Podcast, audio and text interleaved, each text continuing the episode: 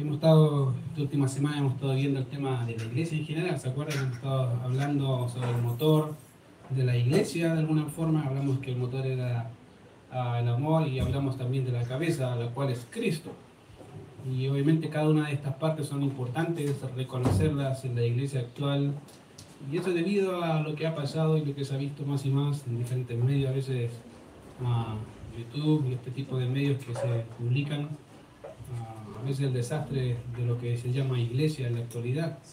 Y es un problema cuando la iglesia no entiende lo que es. Entonces, eh, estamos hablando en esta serie de sermones de Somos Iglesia sobre lo que somos en realidad y lo que el Señor espera de cada uno de nosotros. Y hoy nos toca hablar sobre el tema de los pastores, o mejor dicho, el título es la iglesia y sus pastores.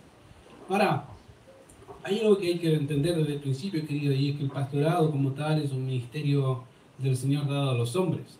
Particularmente si vemos en Efesios capítulo 4, que el mismo dice constituyó a unos apóstoles, a otros profetas, a otros evangelistas, a otros pastores y maestros, o pastor maestro.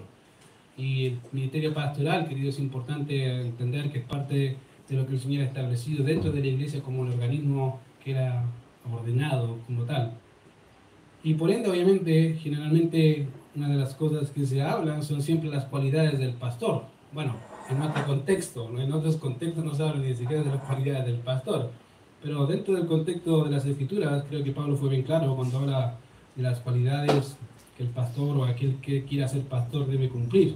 Ahí vemos, por lo menos, ejemplo en 1 Timoteo capítulo 3, una lista más o menos grande de requisitos de aquel que debe ser pastor. Ahí dice, ejemplo, en 1 Timoteo 3.1, dice palabra fiel, según el obispado buena hora desea, pero es necesario que el obispo sea irreprensible, marido de una sola mujer, sobrio, prudente, decoroso, hospedador, apto para enseñar, no dado al vino, no pendenciero, no codicioso de ganancias deshonestas, sino amable, apacible, no avaro, que, no, gobierne bien su casa, que tenga a sus hijos en sujeción con toda honestidad, Ah, no un neófito, no sea que envaneciéndose caiga en la condenación del diablo. También es necesario que tenga buen testimonio de los de afuera para que no caigan descrédito y en el lazo del diablo. En otras palabras, todas esas, características deben ser parte del carácter de la persona que va a ser pastor o del pastor como tal.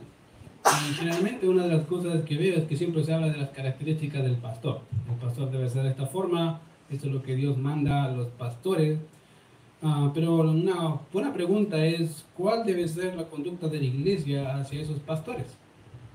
Es algo recíproco, ¿cierto? Somos relacionales, somos seres relacionales. Y generalmente uno ve que al pastor se le demandan ciertas características, no solamente incluso de las que están en la escritura, sino que de alguna manera lo que hace la gente es tener un tipo de pastor, ¿cierto? El pastor ideal, pongamos, ¿cierto? El Ken, el pastor Ken, tipo como las Barbie, ¿se acuerdan? Eh, lo que hacía la Barbie era postular básicamente un, un estereotipo de varón. Una vez creo que la iglesia tiene un estereotipo de pastor, que no necesariamente es bíblico, pero lo tiene. Y aunque, fíjense, tenemos las características Timoteo, la iglesia siempre tiene su estereotipo. El problema es cuando ese estereotipo no se apega a la Biblia. Y peor aún, cuando aquel que es pastor no cumple con los requisitos tampoco descritos en la Biblia. Ah, y eso se añade que la iglesia tampoco sabe cuál es su relación con el pastor o cómo debería ser su relación con el pastor. Entonces, obviamente nos toca hablar de la relación de la iglesia hacia sus pastores. Ahora, cuando vemos el libro de los Hebreos, dentro de los primeros 100 años, dentro de del periodo de la iglesia, Hebreo fue uno de los libros uh, discutidos de alguna manera sobre su paternidad literaria. Ah, no tiene un autor, de hecho se han planteado muchos autores, Pablo, Timoteo, etcétera, Bernabé, etcétera, etcétera. Hay muchos posibles autores, pero el libro como tal no tiene un autor, no se describe tampoco el, autor. Lo que sí es que la carta fue enviada posiblemente a una iglesia mayoritariamente judía, y eso se debe porque el libro a los hebreos tiene alto contenido judío. Si ven, si lo han leído, van a notar que empieza a hablar básicamente de los ángeles, después empieza a hablar de Cristo, empieza a hablar de la preeminencia del sacerdocio de Levita y todo el tema, y dice, wow, o sea, el hombre sabe bastante de lo que significa ser un sacerdote. Entonces, pareciera ser que el libro de los Hebreos eh, va, va dirigido hacia ellos directamente, a esta iglesia mayoritariamente judía, y lo más seguro es que haya sido escrito durante el año 65 o 67 después de Cristo. ¿Por qué? Porque habla de Jerusalén, habla del templo, y pareciera ser que para esa fecha, si, no saben de historia, en el año 70 después de Cristo, ah, el templo muere, llega a ser nada, es destruido. Y el autor de los hebreos pareciera que fue antes porque el templo todavía estaba. Entonces lo más seguro es que haya sido escrito entre el 65 el 70, perdón, 65 y 67 antes después de Cristo. Entonces es interesante porque cuando vemos a Hebreos capítulo 1 hacia adelante, vemos cómo el autor quiere dejarnos marcado la supremacía de Cristo sobre cualquier tipo de autoridad. Lo primero que el, el, el autor sea Bernabé o quien sea, hace es decir, mira, sabes que Cristo es mayor que los ángeles, Cristo es mayor que Moisés, Cristo es mayor que, que empieza a hablar, es supremo a cualquier tipo de autoridad humana. Y eso es lo primero que plantea. Después vemos cómo establece que Cristo no solamente es la autoridad suprema, sino que también es suprema en su sacerdocio. No hay sacerdote, sacerdocio más grande que el de Cristo, mayor que el del sacerdocio levita. Después plantea no solamente es que su ministerio, el sacerdocio como tal es grandioso, es mayoritario eh, en poder, en fuerza, en todo lo que implica, sino que también su actividad como sacerdote no hay otro como él. Él es preeminente. Todos los demás sacerdotes morían, pero este permanece para siempre, intercediendo por nosotros. Y llega al último punto en Hebreos capítulo 13 para hablar de las prácticas superiores de los cristianos. Y ahí empieza a hablar uh, la parte práctica de todo lo que implica la carta de los hebreos, empieza a aplicar de alguna manera a todo lo que ha dicho. Ahora, si me acompañan en Hebreos capítulo 13, mira lo que dice ahí. Dice, permanezca el amor fraternal, no os olvidéis de la hospitalidad, porque por ella algunos sin saberlo hospedarán ángeles. Acordados de los presos, como si estuvierais presos juntamente con ellos y no y de los maltratados, como que también vosotros mismos estáis en el cuerpo. En otras palabras, tengan amor los unos a los otros sean hospitalarios. O sea, la hospitalidad que es parte del amor sincero, recto, que debería reflejar el cuerpo de Cristo.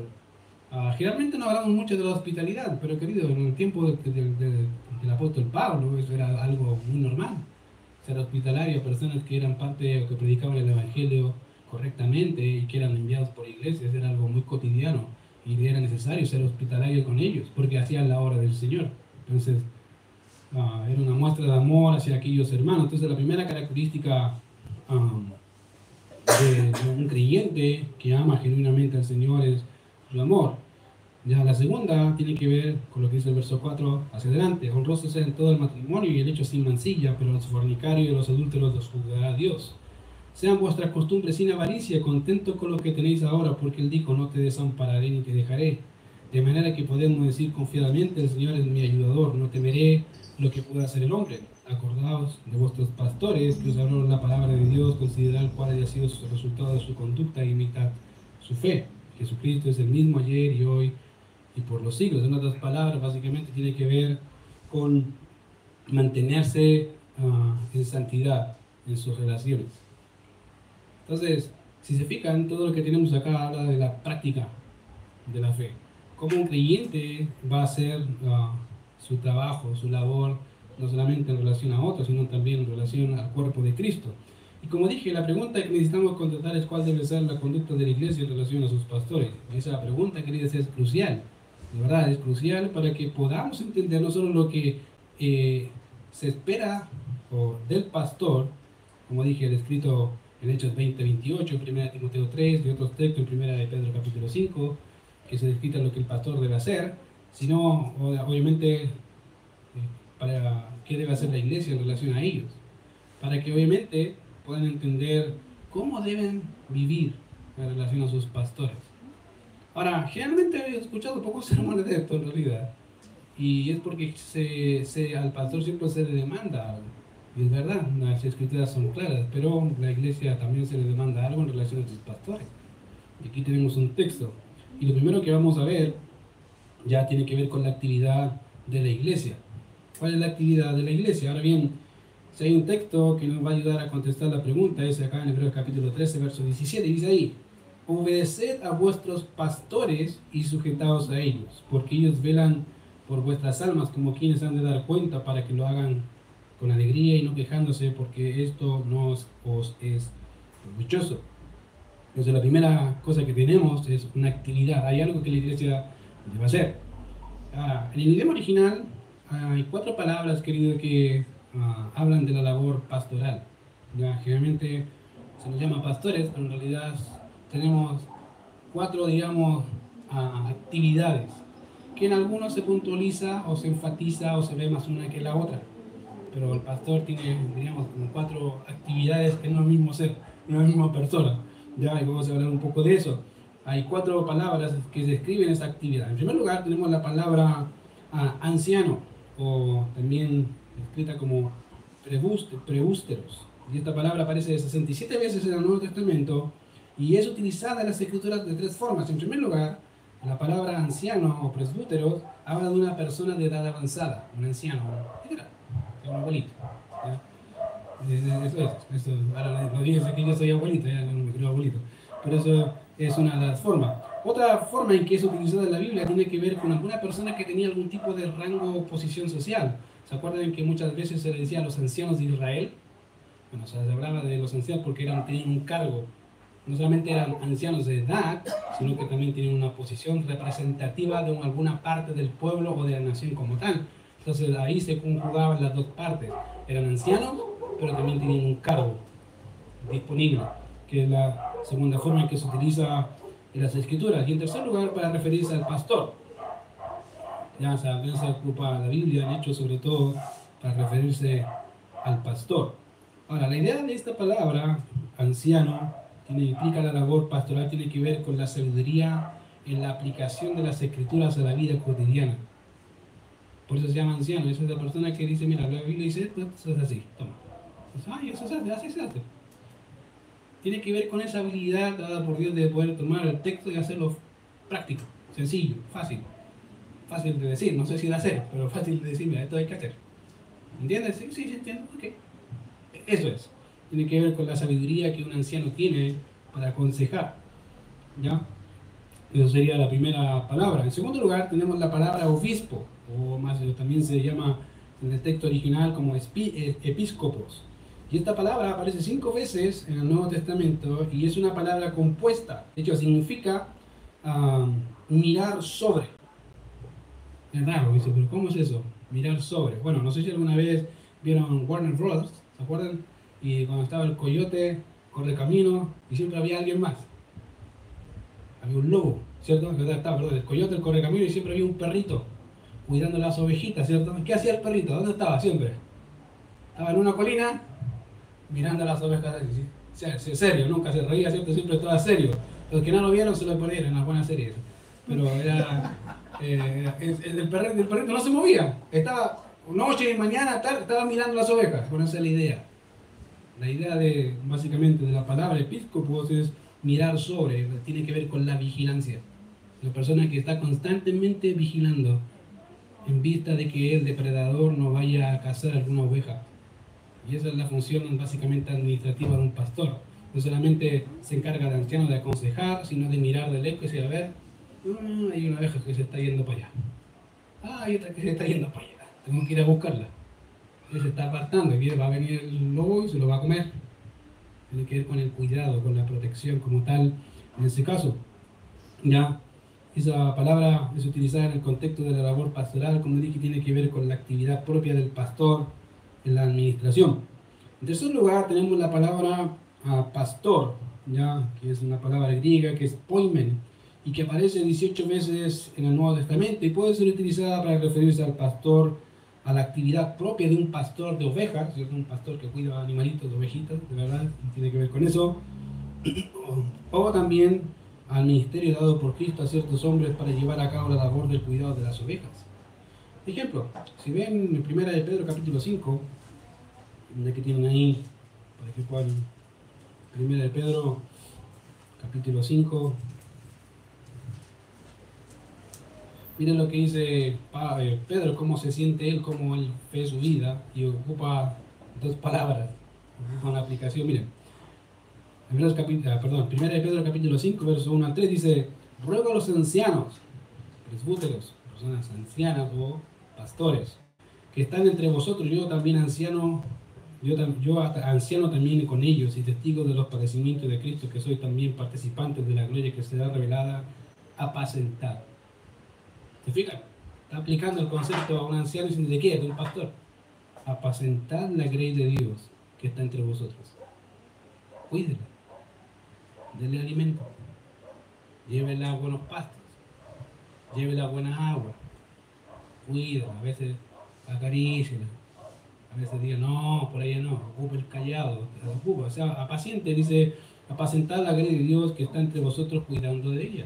Y esa es la idea. ¿Se fijan? Entonces, aquí la idea que Pedro está ocupando son dos palabras intercambiables. Si se fijan, está ocupando la palabra presbútero, aplicándola al tema de polleo o apacentar. Entonces, eso es, son términos intercambiables en el ministerio pastoral. Y en cuarto lugar encontramos la palabra pastores que está en nuestro texto, que es diferente a todas las otras. Y que obviamente, generalmente, la versión Reina Valera o la versión de la Biblia de las Américas es traducida como pastores. ¿ya? Ahora, esta palabra, básicamente, que es traducida como pastores, significa dirigir. Tiene nada que ver con pastores, en cierto sentido sí, pero la palabra literal es dirigir. De manera que una traducción más concordante, diría yo, con el texto es la que encontramos, por ejemplo, la traducción del lenguaje, del lenguaje actual o la NBI del 2015 eh, o la nueva traducción viviente que la traducen así. Obedezcan a sus líderes espirituales u obedezcan a sus dirigentes, aquellos que están por cabeza, que están guiando. Y eso involucra a pastores y a personas encargadas del ministerio en el sentido de una obra. Le dice, bueno, obedezcan obedezcan los ellos. Es interesante notar que esto nos permite entender que aquí no solo se habla de aquellos que tienen el don de pastor, sino que también incluye a aquellos que de alguna manera están haciendo la función de pastor. Y lo que hace el autor a los hebreos es decirle, miren, ¿saben qué? Aquellos que son sus líderes, que están ahí avanzando, que están en la cabeza, deben hacer algo. ¿ya? Ahora, pareciera ser que este mensaje estaba dirigido a la iglesia, como dije, debido a que posiblemente los pastores habían muerto a causa de la persecución. ¿Y cómo, cómo lo sabes? Bueno, si leen el versículo 7 del capítulo 13, mira lo que dice ahí. Hebreos 13, 7, dice ahí un pasaje, acordaos de qué?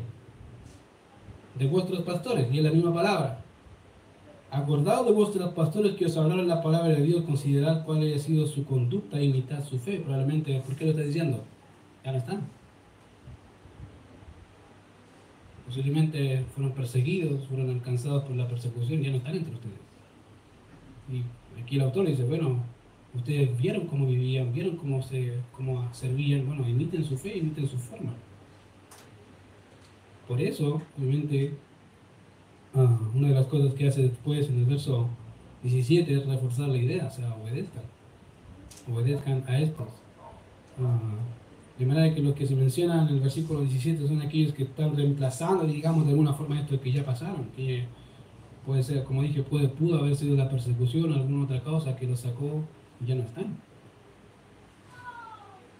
Ya no están ahí. Ahora bien, como ya mencioné, una de las reglas que el creyente tiene como norma de vida, querido, no solamente es, ha dicho, el amor mutuo entre unos y los otros, la santidad, sino la sumisión. Es interesante que cuando vemos la Biblia, una de las características del pueblo de Dios es la sumisión, aunque no lo creas, pero eso debería ser la sumisión. Ahora, muchos son los textos, queridos, que podemos hablar y encontrar hablando de esto, y que obviamente al pueblo de Dios se nos demanda sumisión. Por ejemplo, uh, cómo se nos demanda obediencia hacia las, hacia las autoridades, ¿se acuerdan? ¿Cómo lo sabes? Bueno, Romanos, capítulo 13, verso 1 dice ahí. Es claro, sométase toda persona, ¿a qué? Es ahí, a las autoridades. Eso dice Romanos capítulo 13, Verso 1. Sométase toda persona a las autoridades superiores porque no hay autoridad sino de parte de Dios y las que hay por Dios han sido establecidas. En otras palabras, ¿qué debe hacer el creyente?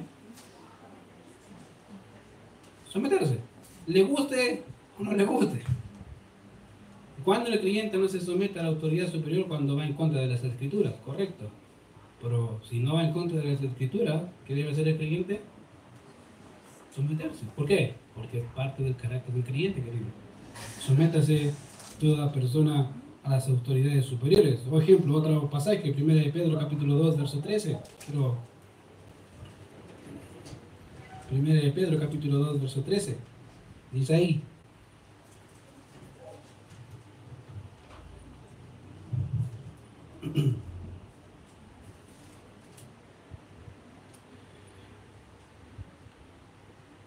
Por causa del Señor, dice, someteos a qué? Ya sea al rey como al superior, ya a los gobernantes, verso 14, como por él enviados para castigo de los malhechores y alabanza de los que hacen el bien. las palabras que debe ser el creyente, someterse. La institución humana, siempre y cuando no vaya en contra de las escrituras, debe someterse. Es parte del carácter de un creyente, decir, ok, está bien, asumo, me someto voluntariamente a la autoridad. ¿Por qué? Porque ha sido establecida por Dios. Dios la puso ahí y debo ser obediente. Aunque diga, pucha, porque que puede ser de otra forma. no, no puede ser de otra forma. ¿Se fijan? Entonces, ah, de alguna forma, hablando de las instituciones humanas, debemos ser sumisos. Por otro lado, podemos ver a lo que encontramos en Efesios capítulo 5, verso 21, cuando se nos dice que debemos someternos unos a otros en el temor de Dios. Mira lo que dice ahí. Hablando, hablamos, hablamos recién de las instituciones humanas, pero ¿quién relaciona a los hermanos? Mira lo que dice ahí, en Efesios capítulo 5, verso 21, después que se habla de, ser llenos del Espíritu, una de las características de aquel que es lleno del Espíritu es una persona que se somete. Dice, someteos a otros en el temor de Dios. Y empieza a hablar, las casadas estén sometidas a sus maridos. Los maridos amen a sus esposas. Los hijos sean obedientes. Los que, los que son esclavos, háganlo bien. En otras palabras, una persona que está llena del Señor va a serle más fácil someterse.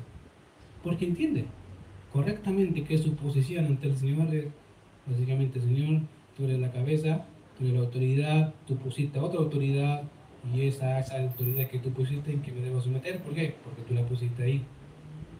Entonces, si se fijan, todos los creyentes son llamados a ser sometidos, a ser personas obedientes, a ser personas que en realidad manifiestan un carácter como el de Cristo, de manera que la sumisión no es una opción, querido, ah, sino es la actitud que refleja un corazón que ha sido transformado por la gracia del Señor, el cual se somete a Dios y a lo establecido por lo que Él ha hecho.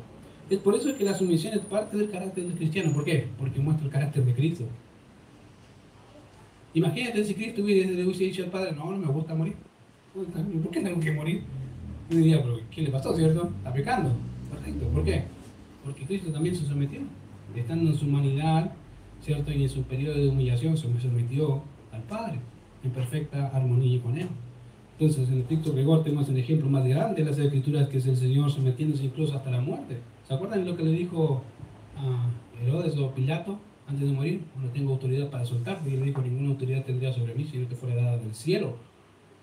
tú tienes autoridad sobre mí porque Dios te la dio, pero yo tengo más autoridad que ti. Pero incluso, incluso en eso me someto a la voluntad del Padre.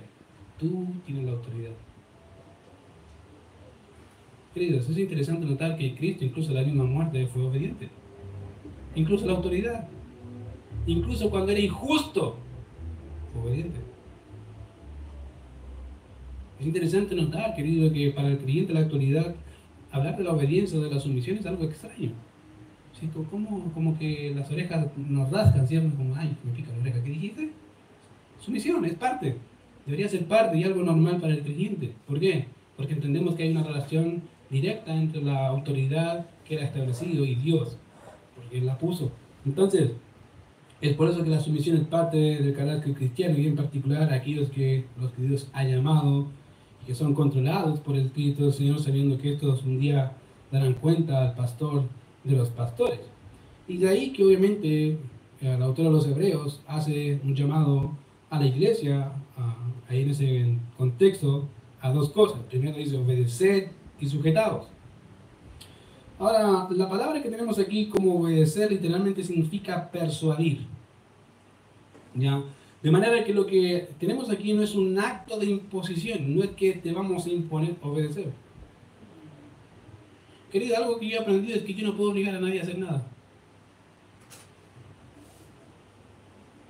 y este, este pasaje es súper claro, no tiene que ver con una imposición, sino mediante la persuasión amorosa.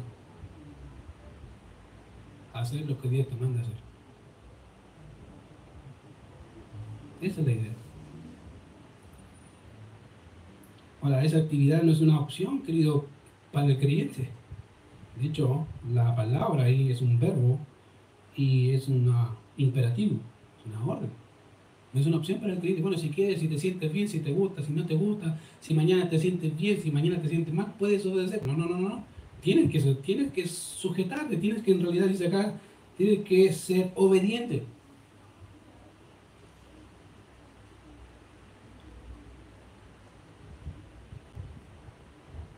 Es una orden, querido, que debe ser llevada a cabo y que es llevada a cabo por la iglesia como una característica del carácter de Cristo en ellos. querido, eso, eso debería ser parte vital de la vida de cada uno de nosotros, en particular de los creyentes hacia sus pastores. ¿Cuál debe ser? Obediencia. O sea, yo me someto, me pongo bajo un liderazgo.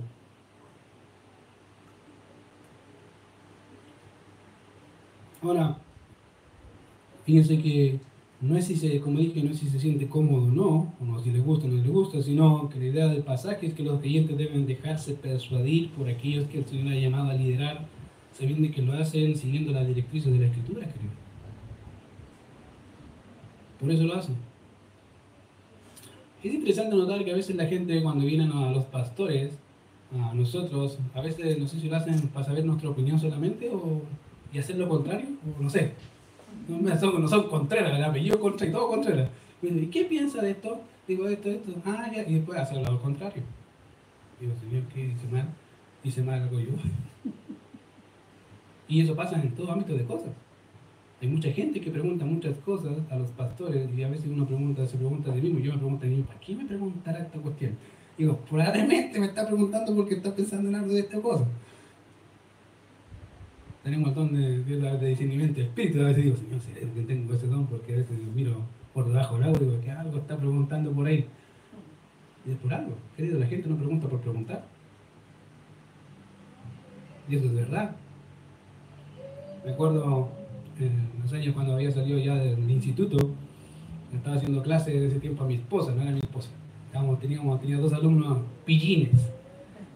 Y todas las clases querían pillarme. Pastor hermano, ¿qué le, puedo hacer una pregunta? ¿Qué piensa usted? Y se ponía, ¿ok? Yo le contesté, dije, ya, ok, yo le hago la pregunta a usted, vale. Y le hacía una pregunta de esas difíciles, cosas que no, ya, dejen de molestar, Dos clases duraron haciendo preguntas, no, más preguntas. Dije, ya, pues las preguntas, no, pastor, no vamos a hacer ninguna pregunta más porque después te me mandas para la casa y, y son difíciles. Ah, ya que bueno. Y después con el tiempo generamos una amistad y me dijeron la verdad, queríamos pillarte. Sí, sí, lo noté, tranquilo. Yo también quería pillarlo a ustedes, ¿les gusta jugar? Pero a veces la gente juega eso con el pastor, quiero pillarlo. Quiero ver qué, qué puedo hacer, cómo buscar la escapatoria más fácil. A veces no hay escapatoria fácil. ¿Se fijan? Entonces, el Señor ha llamado, querido, liderar a esos hombres, a los pastores, siguiendo las directrices de las escrituras y entendiendo que estos son los que hablan la palabra del Señor. Ahora, el problema en la actualidad es que la iglesia ha hecho, los pastores, uh, ha ido con los pastores a dos extremos peligrosos. En primer lugar, hay aquellas iglesias que hacen del pastor casi el, ente perfecto encarnado, el papa encarnado, el papa evangélico, que está mal. Porque no, no somos papas ni nada ni de nadie. No existe eso en la Biblia un tiempo les comenté a algún, no recuerdo algún hermano, estaba escuchando el Pilo, una predicación, una exposición de preguntas, no me acuerdo si era predicación, exposición de preguntas y respuestas.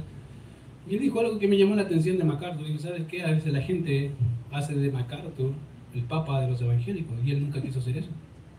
De hecho, no quiere hacer eso. No le interesa. Su deseo nunca fue que la gente lo tomara como si fuese el Papa evangélico, no, no le importa. El problema son los discípulos, que hacen de las personas ídolos. Y eso es verdad. A veces la gente, queridos, los hermanos hacen de sus pastores casi, como les dije, la perfección encarnada y está mal, porque no somos perfectos, nos equivocamos, como todo hermano. Y por otro lado está el otro extremo, donde el pastor prácticamente hace de todo, ¿cierto? Es no solamente el pastor, de todo en todo. Casi es la nana de la iglesia. Para no decir, ¿cierto? La nana, la nana ustedes ya saben qué nana, pero para no hacer eso, dicen, ah, ya, entonces el pastor tiene que hacerlo, el pastor tiene que hacerlo, y pasa a ser casi el empleado. Y ese es otro error que la iglesia comete en la actualidad. Que no somos, ni lo, somos, no somos ni lo uno ni lo otro, son extremos muy diferentes a lo que el Señor quiere de cada uno de nosotros. Entonces, hay que tener cuidado cuando vea usted una actitud así en los hermanos de esta iglesia, queridos. Si usted ve una actitud hacia nosotros de esa forma, diga, no, si es, pecador igual que tú. A decir, gracias por decirle lo mismo. Porque soy pecador igual que tú. Lucho igual que tú. Igual que tú. La única cosa distintiva es que Dios nos ha puesto aquí porque Él quiso. Literalmente, porque Él quiso. Y a la larga, el Señor ha hecho su obra como lo ha hecho nosotros, la idea es que la hagan ustedes también. Entonces, la iglesia, a veces, cuando pasa a ser que el pastor es el, digamos, el, empleado, pasa a ser la iglesia quien gobierna y no los líderes quien gobierna. Y es un problema serio. Cuando pasa eso, a veces ha dicho a los encargados del ministerio, aquí no tenemos, ah, no, es comunismo evangélico, por si acaso. Aquí no es que gane mayoría. Hay cosas que les voy a preguntar porque quiero su opinión, pero no significa que voy a hacer lo que ustedes dicen, porque voy a ver qué dicen, para ver otras decisiones. Quiero saber y ahí tomar la mejor decisión, junto con el pastor Entriz, y sabes que si tiene razón, podríamos modificar esto, o decir, sabes que no tiene, se fue para el otro lado. Pero hay cosas que no les voy a preguntar, porque creo que el Señor nos va a guiar a ambos a hacer lo que Él quiere que hagamos. Y eso es algo que debes entender, querido. A veces hermanos piensan que el pastor tiene que darle cuenta hasta por lo que come, por lo que dice, por lo que ora, y dice, ¿qué onda? O sea, oye, tranquilo. Ten cuidado. ¿Ya? Entonces, la autoridad obviamente de los líderes, o en este caso de los pastores y de líderes de la iglesia, es dada por Dios. De hecho, me gustó algo que dijo Samuel Pérez Millos en su comentario, dice, las guías ejercen autoridad no por coacción, sino por persuasión. Ninguno de ellos es autoridad en sí mismo, sino que el ejercicio de esa autoridad deriva de los dos elementos. Primeramente, la palabra que hace consistente la demanda establecida. En segundo lugar, de la dirección del espíritu que actúa en ellos. En otras palabras, tenemos dos cosas. Mientras el pastor se encuentra bajo el margen de la Biblia, genial. Mientras el pastor siga su vida como Dios manda, perfecto. ¿Qué hay que hacer? ser obedientes. Vamos a confiar en que el Señor está actuando en ti como actúa en mí. ¿Se fijan? Entonces, esa es la realidad, querido. Por ende, cuando hay un pastor o líder piadoso, no un tirano, sino como dice 1 de Pedro 5, 1 al 3, que cuida a la iglesia no con fuerza, sino que voluntariamente, no por ganancias deshonestas, sino con ánimo pronto, no componiendo señorío sobre los que están bajo su cuidado, sino siendo ejemplo de la, de la grey y que sigue las pisadas del príncipe de los pastores es donde la iglesia debería dejarse guiar. Querido, si nosotros somos así, es fácil. Debería decir, ah, sí, sí, creo que el pastor es así. Entonces debería ser fácil para ti dejarte de guiar. Una de las cosas que hace un tiempo atrás le dije a los encargados del ministerio, dije, ¿saben que a veces pienso que hay dos pastores que no nos, no nos utilizan? No nos llaman. A mí un consejo, digo, ¿será que somos fantasmas? invisibles, o en realidad son tan maduros y no necesitan ningún consejo. Y para mí genial. Significa que puedo exigirles a la medida de su crecimiento. Pero de ahí me voy enterando que tiene la chorrera de problemas para atrás. Porque nunca pidió consejo. Es interesante notar que, querido, a veces digo, hay dos pastores y no llaman. Qué raro. De hecho, a veces cuando vamos donde amigos pastores nuestros o a iglesias, nos ha pasado, ¿y cuántos pastores hay en su iglesia? Dos. ¿Y cuántos son? Como 40. ¿Y cómo tienen dos pastores? Sí. Aquí como somos como 100 y tenemos uno nomás. Bueno, más de ustedes.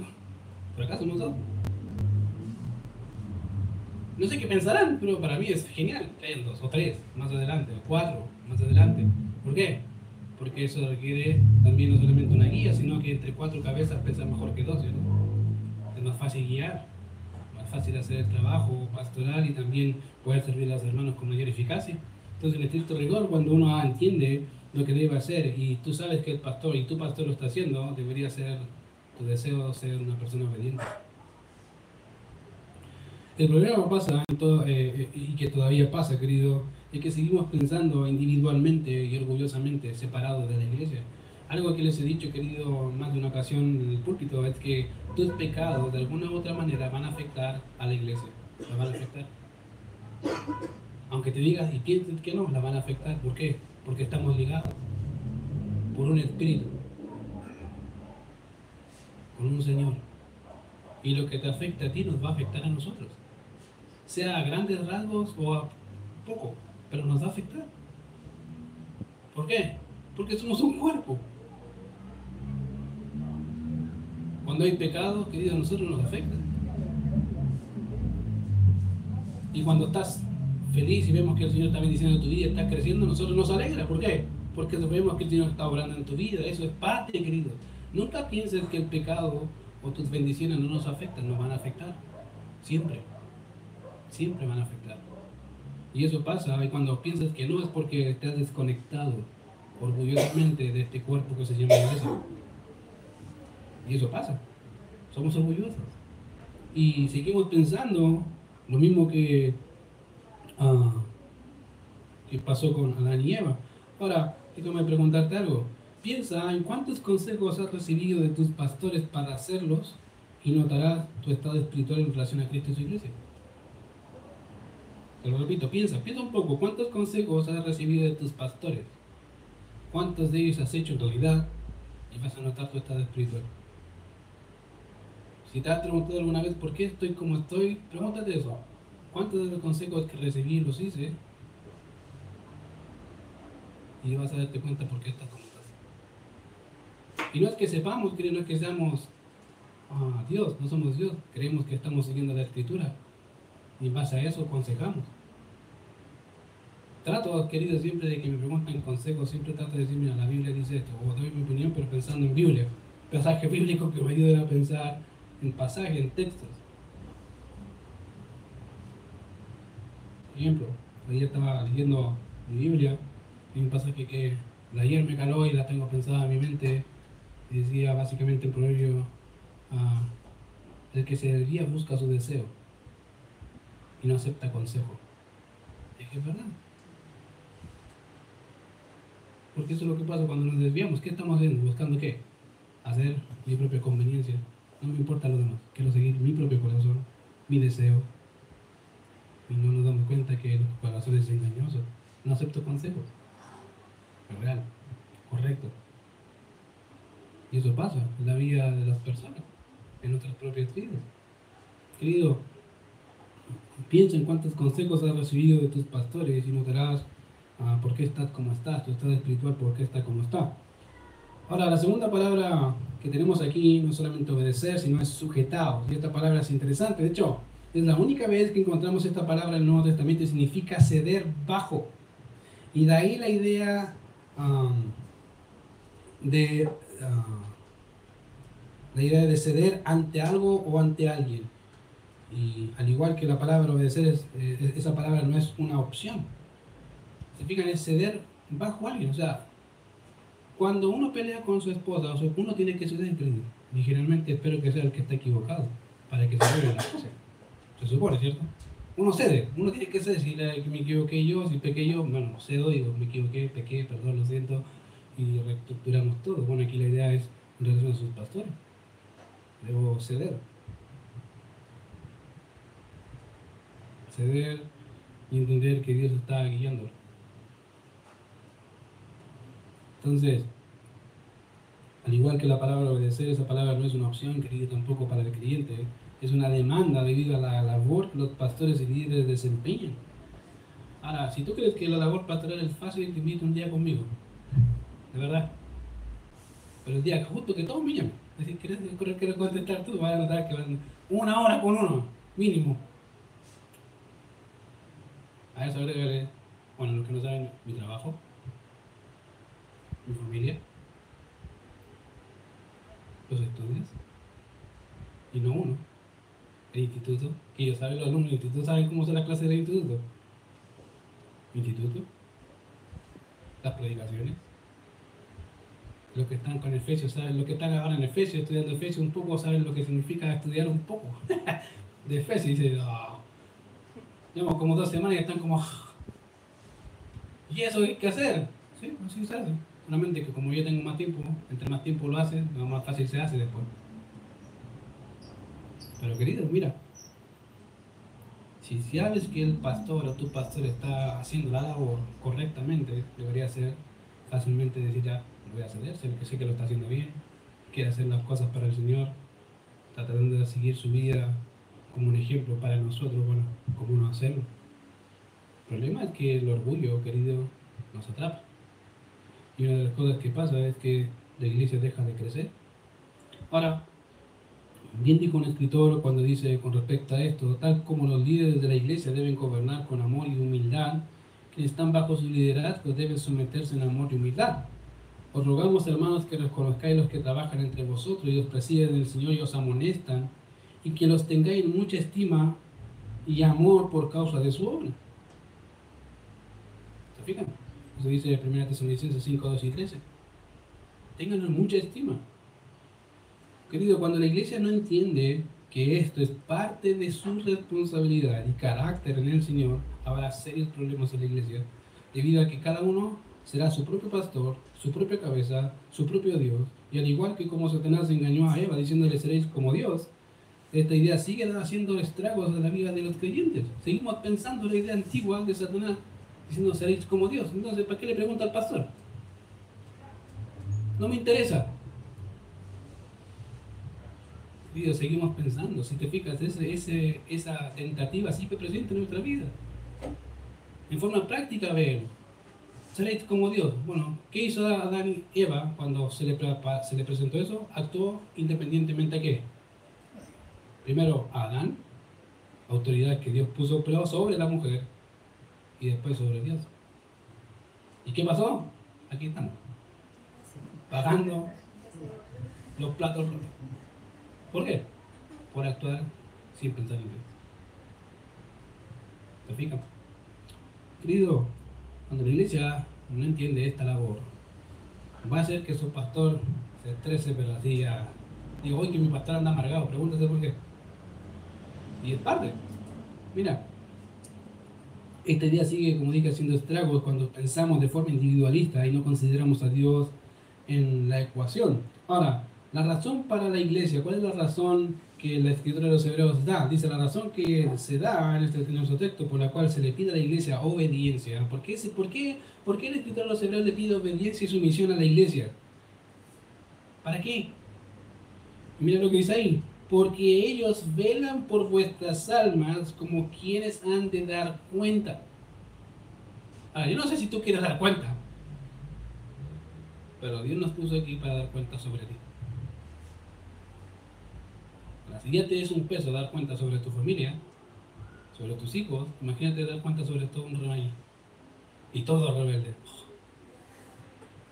Todo haciendo lo que se le ocurre. Y tiene que recurrir ante el pastor de los pastores y dice, Señor, otra vez la misma. Trátala tú. Oye, ya le dije. Le dije que no hiciera eso lo he dicho de esta forma, de esta forma, de esta otra forma. Señor, actúe usted, porque a mí no me pesca ni bajar. Así no me pesca a mí, te la encargo a ti.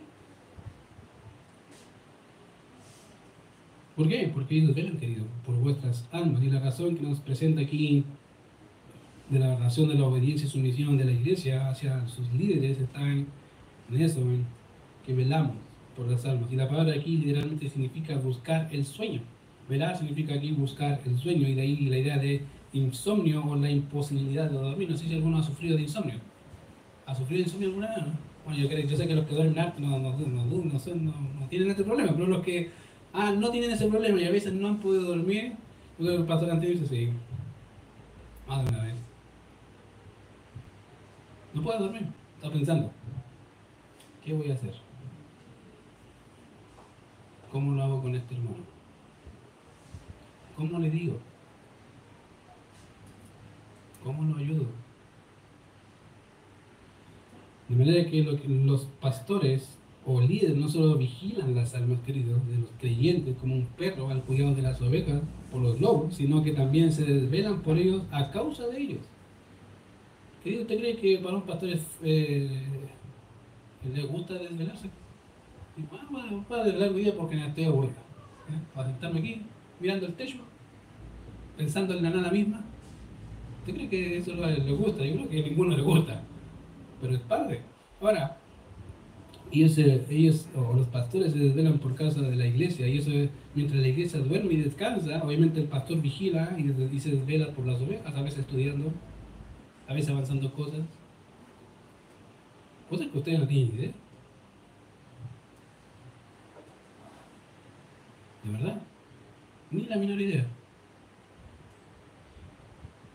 Entonces, uno dice, pero, uy, ¿cómo tiene tiempo? Adivina. ¿Cómo me hice el tiempo? ¿O cómo nos hicimos el tiempo? ¿Y cuánto?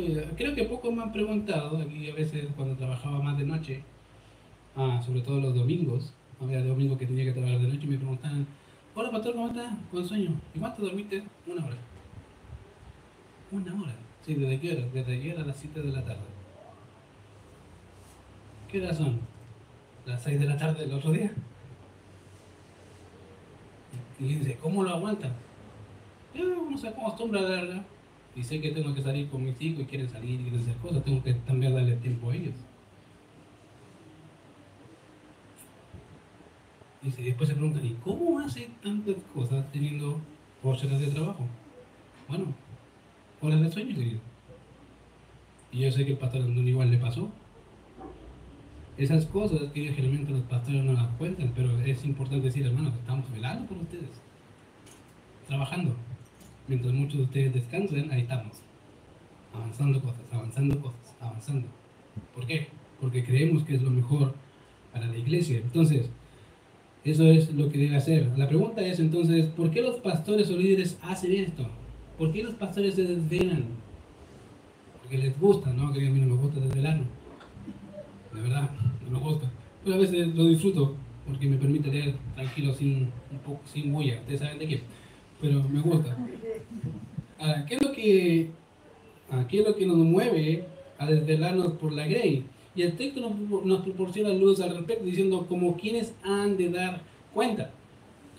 Ahora, para nosotros aquellos que somos pastores o líderes, la tarea de guiar a la Grey no es cualquier tarea, querido. Creo que no hay tarea más grande más, más, no sé, gratificante para un pastor que ser pastor. Es un privilegio. Más que ser un gerente. Si tú me dijeras, te ofrezco tu sueldo y te vienes a trabajar de 100% a la hora, te digo que sí, de una. De una, sí. dejo todo. Porque entendemos que este privilegio es mayor que cualquiera. Mayor que ser un gerente, mayor que ganar, no sé, millones de pesos, me da lo mismo. Pero servir al pastor de los pastores no tiene precio, querido. No tiene precio. Y eso es la realidad para los pastores. ¿Por qué? Ellos ven, ellos dan de dar cuenta a uno que no es un jefe de turno, no es un camarada, no es al gerente de una empresa, de alguna manera es representar de alguna manera la obra de Cristo en la vida de los creyentes, siendo como creyente. ¿Sabes lo que significa eso? Es siendo ejemplo, literal, de cómo es Cristo. Y eso, querido, sin duda es, dice, de verdad, sí, ese es el peso que tenemos. Representarlo con todas nuestras aptitudes, lo mejor posible. ¿Cómo sería él? ¿Qué haría él? ¿Cómo actuaría él?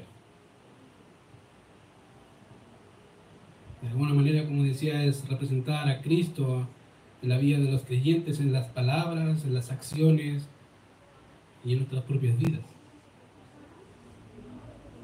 Sabiendo que un día obviamente daremos cuenta ante el Señor de lo que hemos hecho. Ah, yo no sé si estás pensando en cuando el Señor te pregunta sobre tu familia, ¿qué hiciste con él? No, Señor, la señora que me diste, más dura que le enseñé 10 veces el mismo versículo, no se lo memorizó, Señor. Imagínate el pastor, Señor, me diste 50, pero le enseñé Génesis 1.1 y no se lo sabe en memoria, Señor. Está ahí porque no quiere. Imagínate. Lo mal que sé que todos lo saben, pero ahí está. Ahora, un escritor dice lo siguiente, Pablo tenía del pastor, una preocupación permanente por el bienestar espiritual de quienes estaban bajo su cuidado. Podía decir a todos sus hijos espirituales lo que dijo a los corintios, yo con el mayor placer gastaré de lo mío, y aún yo mismo me gastaré del todo por amor de vuestras almas. Juan también podía decirlo, no tengo mayor, yo no tengo yo mayor gozo que este, el oír que mis hijos andan en la verdad. Y eso quería es un privilegio. Y eso nos da la tercera, el tercer punto, la razón del gozo del pastor. ¿Sabes cuál es? Ustedes. ¿Ustedes son los que nos amargan o ustedes son los que nos hacen reír? ¿La verdad? La labor pastoral, querido liderazgo, puede ser llevada de dos maneras, o dos actitudes. Y fíjate que el texto dice, dice, para que no lo hagan como, para que lo hagan con qué? Con alegría. Si quieres tener un pastor que se ría, bueno, sea obediente. Hágale caso. Aunque ese no entienda ni una cuestión, diga, ya, sí, sí, ya, entendí, voy a hacerlo. No entendí, no sé por qué lo va a hacer igual.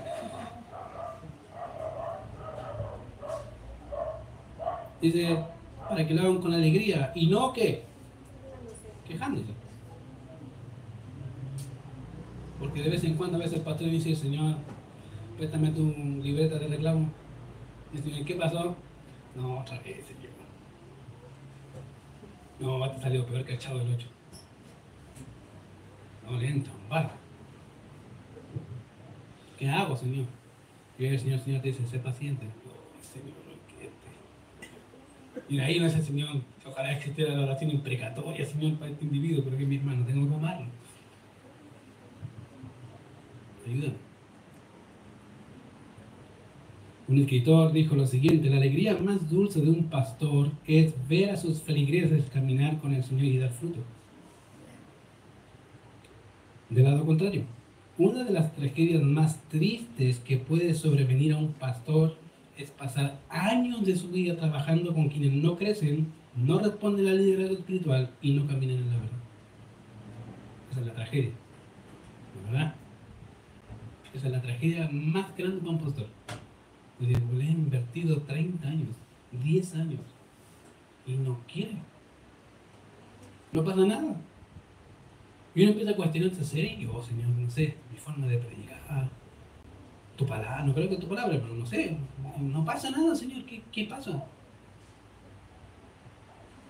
¿Por qué no crece? Sí lo he regado, he sacado, tratado de sacar la maleza, pero ¿por qué no crece, Señor? El en silencio. Eso es, lo, más estresante para un pastor. ¿Por qué querido para un pastor el gozo de un pastor es que la iglesia crezca la imagen de Cristo? Si tú me preguntas si eso es verdad, es verdad. Yo les he dicho acá, no me interesa cuánto en proporción crezcan. Me interesa que crezcan. No sé si no te la diferencia, ¿cierto? A veces como pastores tenemos la idea de que tenemos un estándar de crecimiento por persona. Este va, tiene que crecer ahí. Y nos olvida que el crecimiento lo da Dios. Por eso digo, no me importa si crece mucho o poco. Me interesa que crezca. Es lo mejor. Porque sé que el Señor va a orar y está orando. Probablemente la predicación que escuchaste hoy día se va a complementar a alguna que escuchaste hace dos o tres años atrás y vas a decir, oye, de verdad. Y yo voy a decir, gracias Señor, porque por fin hiciste clic, algo entró en su cabeza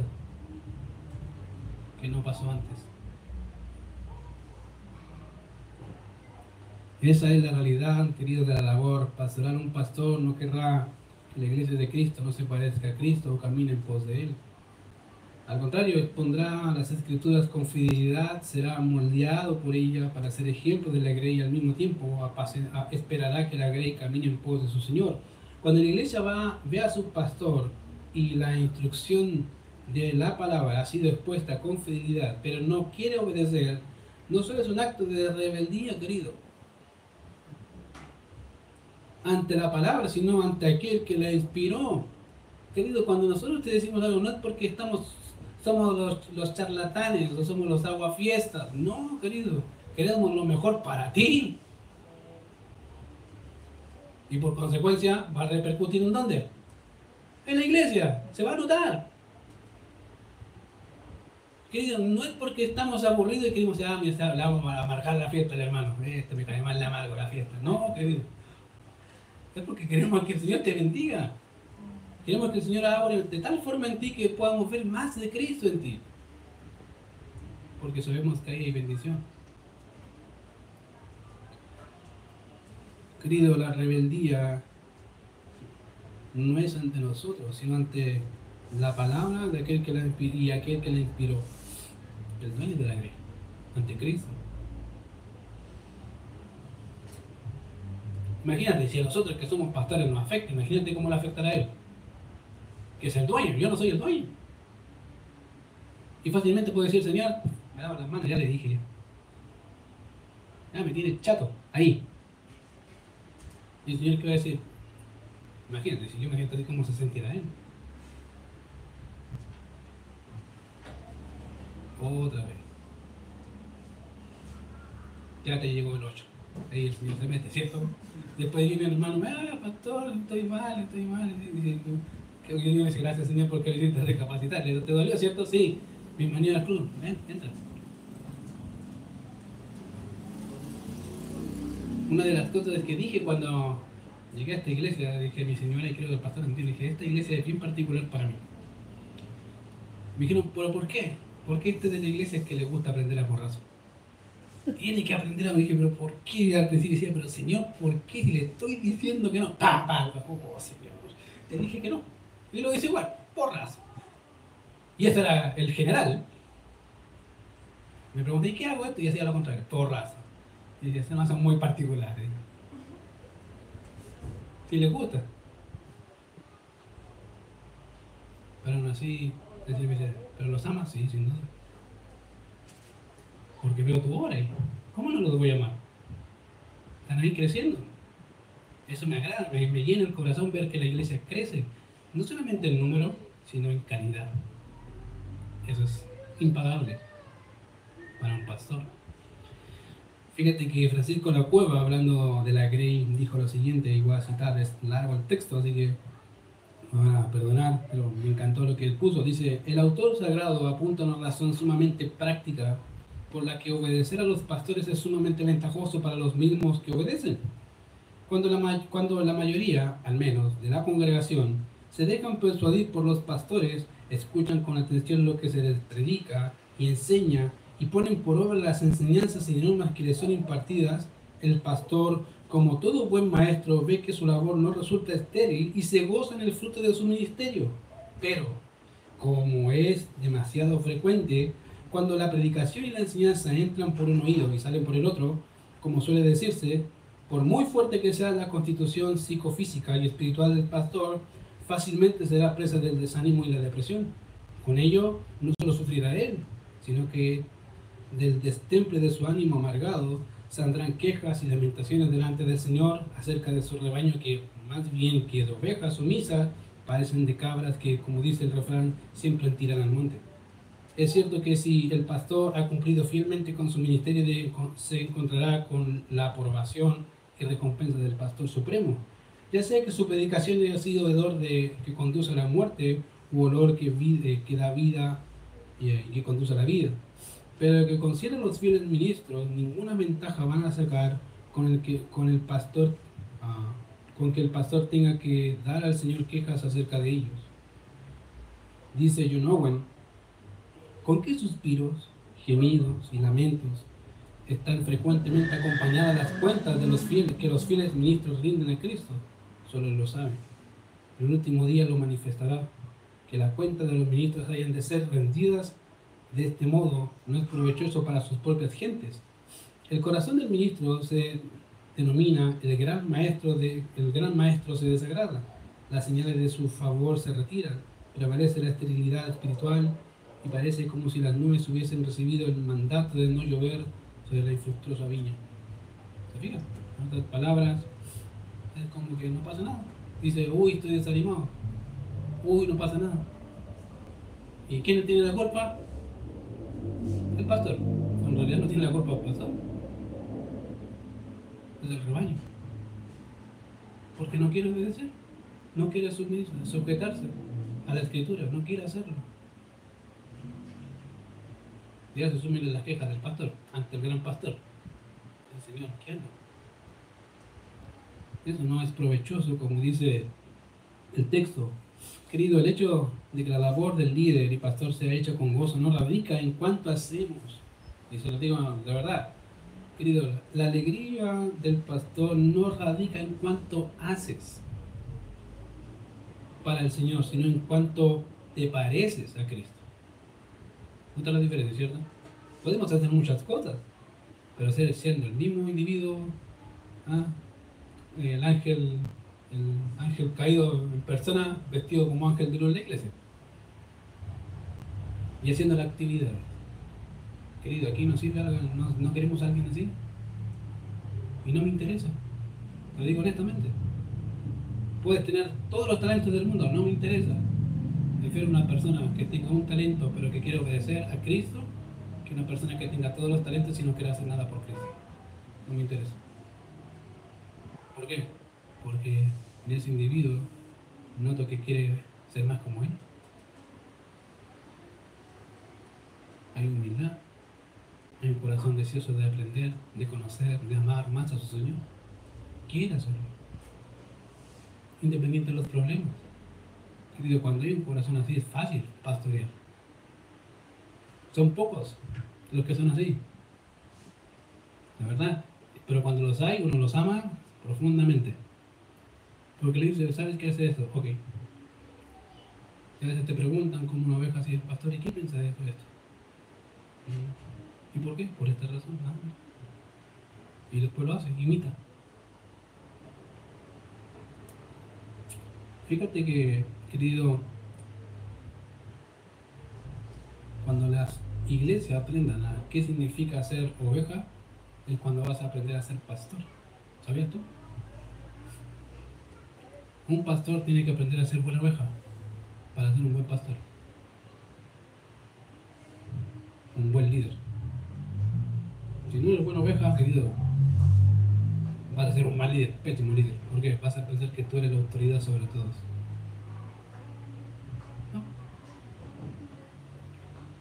¿De quién depende, querido, la labor o nuestro ánimo hasta cierto grado? De ustedes. Ustedes nos van a dar canas moradas o nos van a hacer reír, ya nuestro corazón de gozo diciendo gracias Señor. Porque quieren avanzar, quieren seguir, están luchando, pero están ahí. Dale fuerza, dale vigor para ser obedientes a ti. Bueno, es una decisión, querido, que tú tienes que tomar. ¿Cuál de las dos quieres ¿Cuál de las dos ovejas quieres ser? ¿La oveja negra o la oveja o la oveja blanquita? ¿Ya? ¿Para qué no sé qué otro nombre poner? Bueno, decídelo tú. Así que vamos a ver. Señor, te damos gracias por este tiempo, gracias por tu cuidado, por tu misericordia, Señor, con nosotros, y gracias por aprender sobre la labor de la iglesia hacia sus pastores y permítanos también ver la labor de los pastores hacia la iglesia. Señor, he escuchado tanto de lo que debemos hacer como pastores, pero tampoco de lo que la iglesia debe hacer hacia sus pastores, Señor. Y gracias por poder verlo en este día. Y te ruego, Señor, por el corazón de cada uno de nosotros, Señor. Permite a mis hermanos, Señor, poder ayudarnos a hacer el ministerio con alegría, con gozo. Para poder ver sus vidas, Señor, transformadas más y más en la imagen de Cristo. Que es nuestro deseo, nuestro ánimo ver que sus vidas son transformadas, Señor, a tal punto, Señor, que puedan ser instrumentos en tus manos, Señor, dispuesto para toda buena obra. Gracias Señor por tu misericordia con esta iglesia, porque sin duda hemos visto crecimiento Señor. Damos gracias porque ese crecimiento lo das tú y te alabamos por eso Señor. En Cristo Jesús oramos. Amén.